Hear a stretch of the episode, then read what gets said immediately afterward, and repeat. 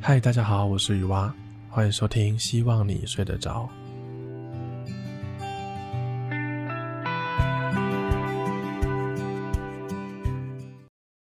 刚刚整个下午，我都在跟我妹妹玩一个游戏，它叫做双人成行。这是一个只能两个人一起玩的游戏，它没有办法一个人自己玩。所以这个游戏的制造商、开发商真的是一个很勇敢的的人哦。他的故事内容呢，是在讲一个夫妻失和的家庭，然后即将要离婚了，就一起跟他们的女儿讲这件事情。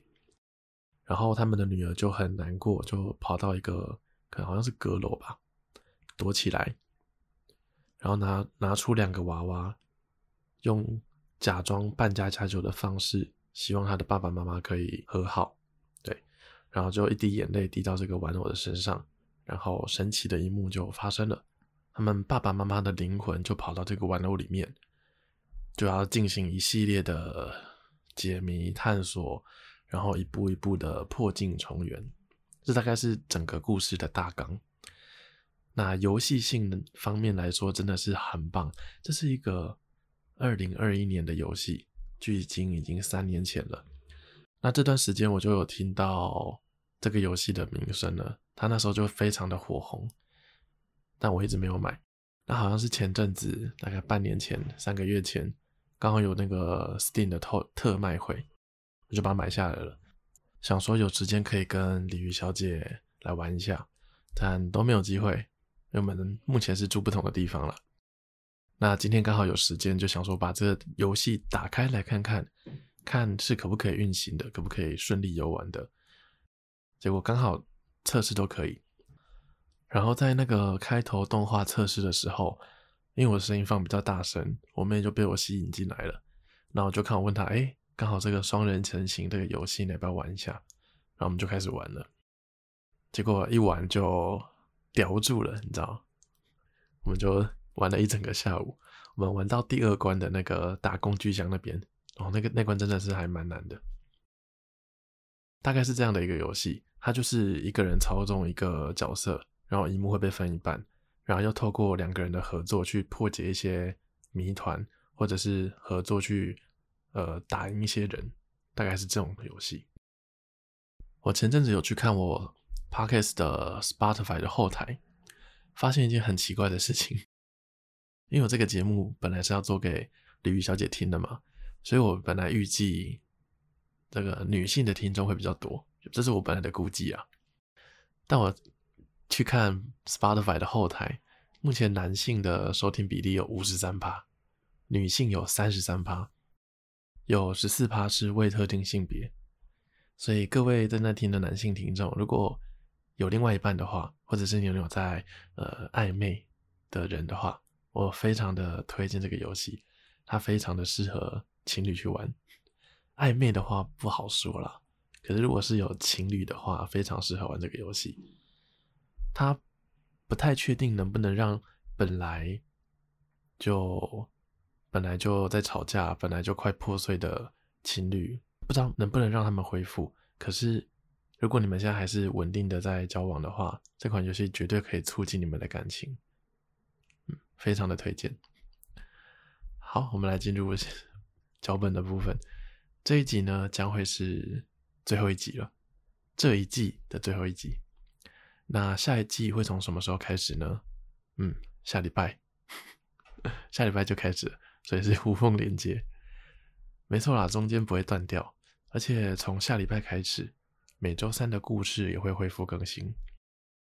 那可能就会有人问了。那没事干嘛要分季呢？对不对？其实我也不知道这个分季有什么用，但我自己想要分季的原因有两个。第一个是我最近毕业了嘛，人生进入了下一个篇章，那 Parkes 也有更多的心力可以投入在这上面，所以想要对它做一些改变，所以干脆就把它分成下一季，而且也刚好五十集了，加起来总集数的话，这集是五十一。那第二个原因是，我有跟大家说过，周六睡前闲聊的这个节目，如果只有闲聊的话，好像有一点点的单调，所以感觉上后面应该要再加上一些东西。那这个东西会是什么呢？最近刚好就有想到一个想法了，它刚好就这么出现了。所以从下一季的第一集开始，我们的闲聊时间不会变，但节目的总时长会加长一点点。嗯，最后就会再加上一个单元这样子。那这个单元的内容主要就是我想要分享一些书的内容。嗯，是这样的，就是虽然现在 Google 跟 YouTube 那些很方便嘛，想要查什么资料都查得到，只要你打几个想要知道的关键字，你就找得到了。可是还是会有很多的问题，我觉得是 Google 导不到的，不然就是它的资讯是太过杂乱，没有办法。统整出来，针对你的问题做解答。问 ChatGPT 得到的答案也都是比较浅的、比较表面的。那这些问题呢，或许是可以从书上得到的。我最近有蛮多的疑惑，我就去找了相关的书来看。有些是关于内容创作，有些是关于个人品牌，还有教你如何写好故事的书。我还买了一本是关于睡眠的一些相关的知识的书，所以之后闲聊的最后一小段就会是，呃，我分享我最近困惑的问题，然后我是怎么从书中获得解答的，也不一定是从书，可能是从别的管道，所以焦点就会放在我遇到了什么问题，然后我是怎么得到解答的，不会是一集一本书。因为我也没有办法看那么快，大概就是这样子。目前的规划。好，那接下来呢，来填一下上一集的坑，就是表弟的借钱事件。先来前情提要一下哦，怕有些听众不知道发生什么事情。反正就是，嗯，前阵子吧，我表弟就跟我们借钱，我跟我妹妹借钱，他还跟我们说，就是希望不要让我们的妈妈、他的姑姑知道。也不要让他的爸爸、我们的舅舅知道。前前后后呢，借了我借了五千元，我妹妹借了他七千元。那原本说好是他的下一次发薪日就会还给我们，但都没有还，甚至还继续开口借钱这样子。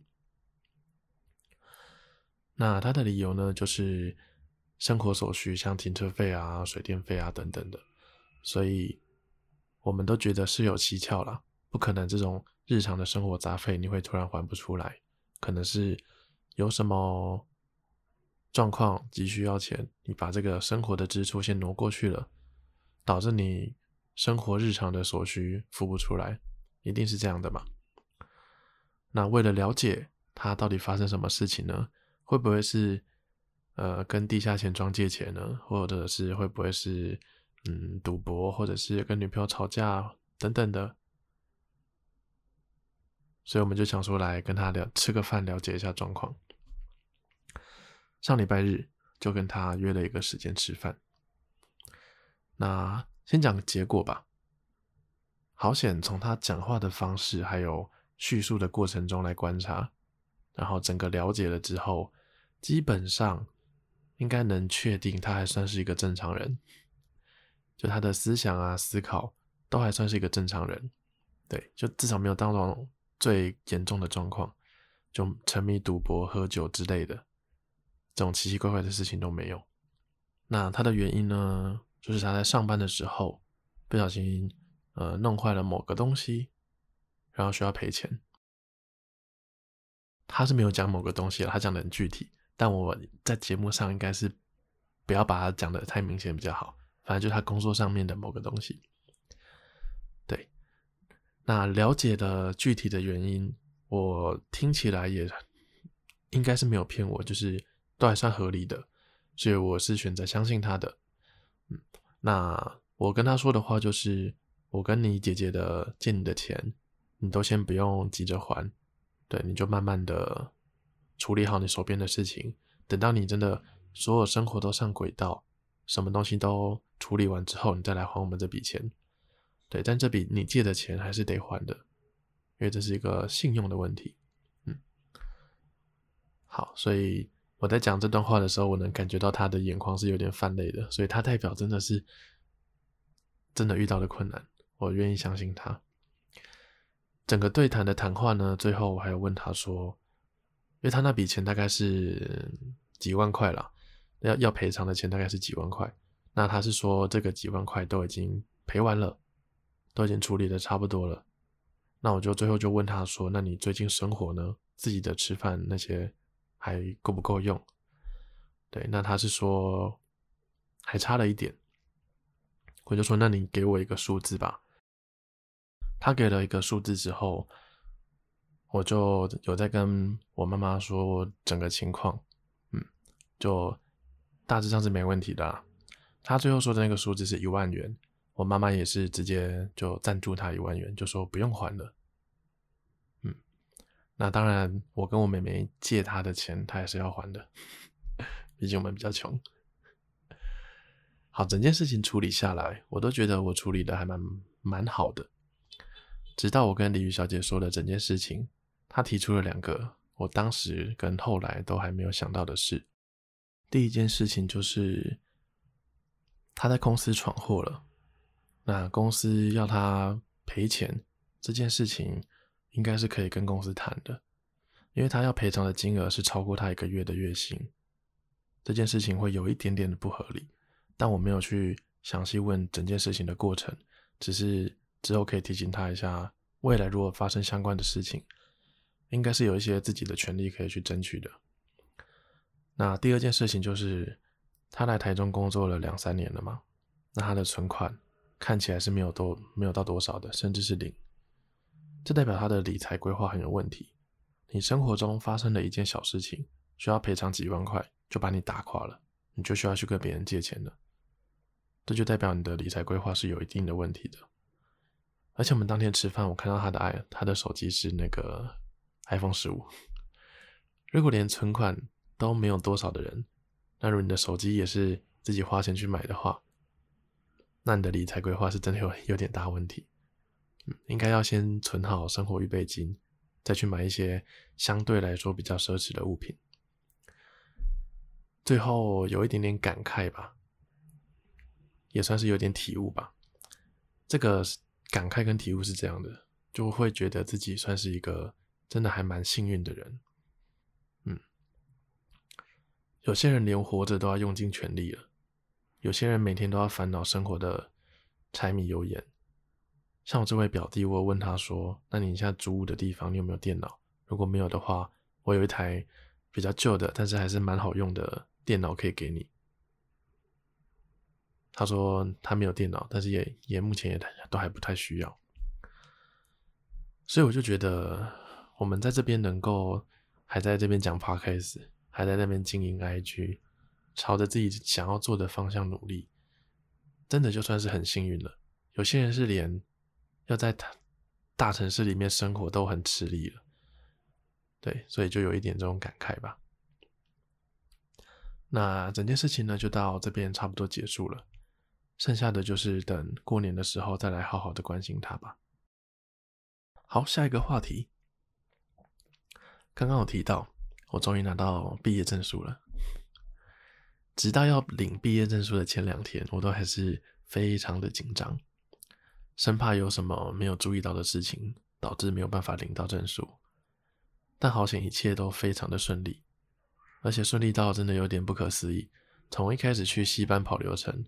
再到图书馆缴交论文，最后再到教务处去领毕业证书，整个过程都非常非常的顺利，跟我的撰写论文的过程截然不同。我甚至九点半出门，十二点前就回到家了，中午十二点。回到家之后啊，嗯，其实整个上午好像都一样。我走在那个学校的校园里面，脑海里都是这几年。经历过的生活，所有的回忆，就像跑马灯一样闪过去。对，然后我这整个上午的感觉就是 非常的空虚。但为什么会有这个感觉的那个原因，我到现在还是没有办法很清楚的解释为什么。就是一种很明显的空虚感。其实很多时候我们都好像都是先有感受，再去理解他为什么会有这个心情。嗯我现在如果要猜测的话，可能是一种如释重负的感觉，又或者是对未来的一种不安定感，然后综合在一起的一个情绪吧，不太知道。人好像就是这样子，就是你设定了一个目标，然后目标达成之后，反而又会有点迷茫，大概是这样子吧。嗯，好，下一个话题来聊一聊。我发了一个短影片在 IG 上面，这短影片是关于我们前阵子走路去旅游的。我们从台中走到南投，所以如果想看看的话，可以到我的 IG 看一下。那有办法再顺便追踪一下 IG 的简介呢？不对，IG 的连接呢，在简介里面都有。对，不嫌弃的话就可以去看一下。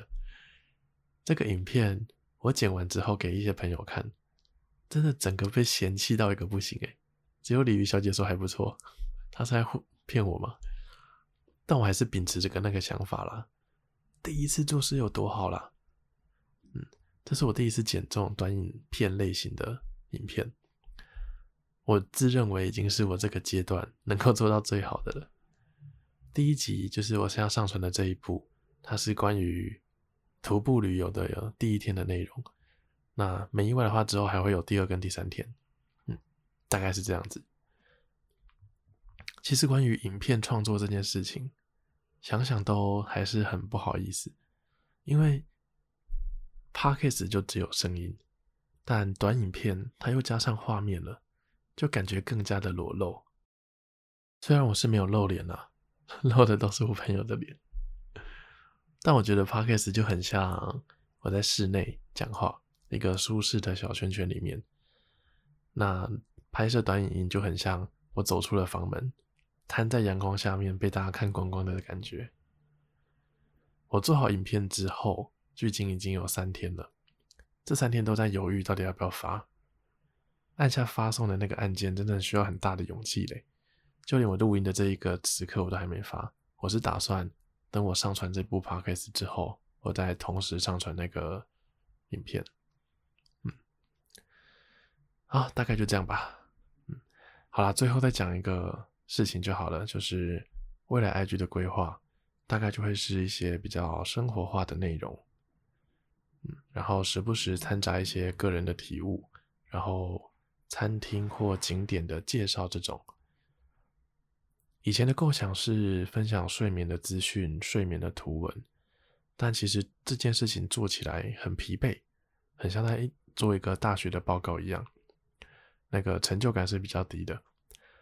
我现在电脑里面还有三篇睡眠知识相关的资料的整理，但都还没有做。关于生活化影片的这一类，我觉得做起来那个开心的感觉是很多的。而且有一件事情就是，我做影片，它是关于我自己的生活，我觉得有趣的东西，所以以后如果老了之后回来看，还是有趣的。但老了之后来看睡眠的图文，就会不知道干嘛。哇，最近我家这边真的很多救护车诶，希望大家都平安。好，救护车离开了。好，所以关于呃做生活化影片的这一类是做的真的还蛮开心的。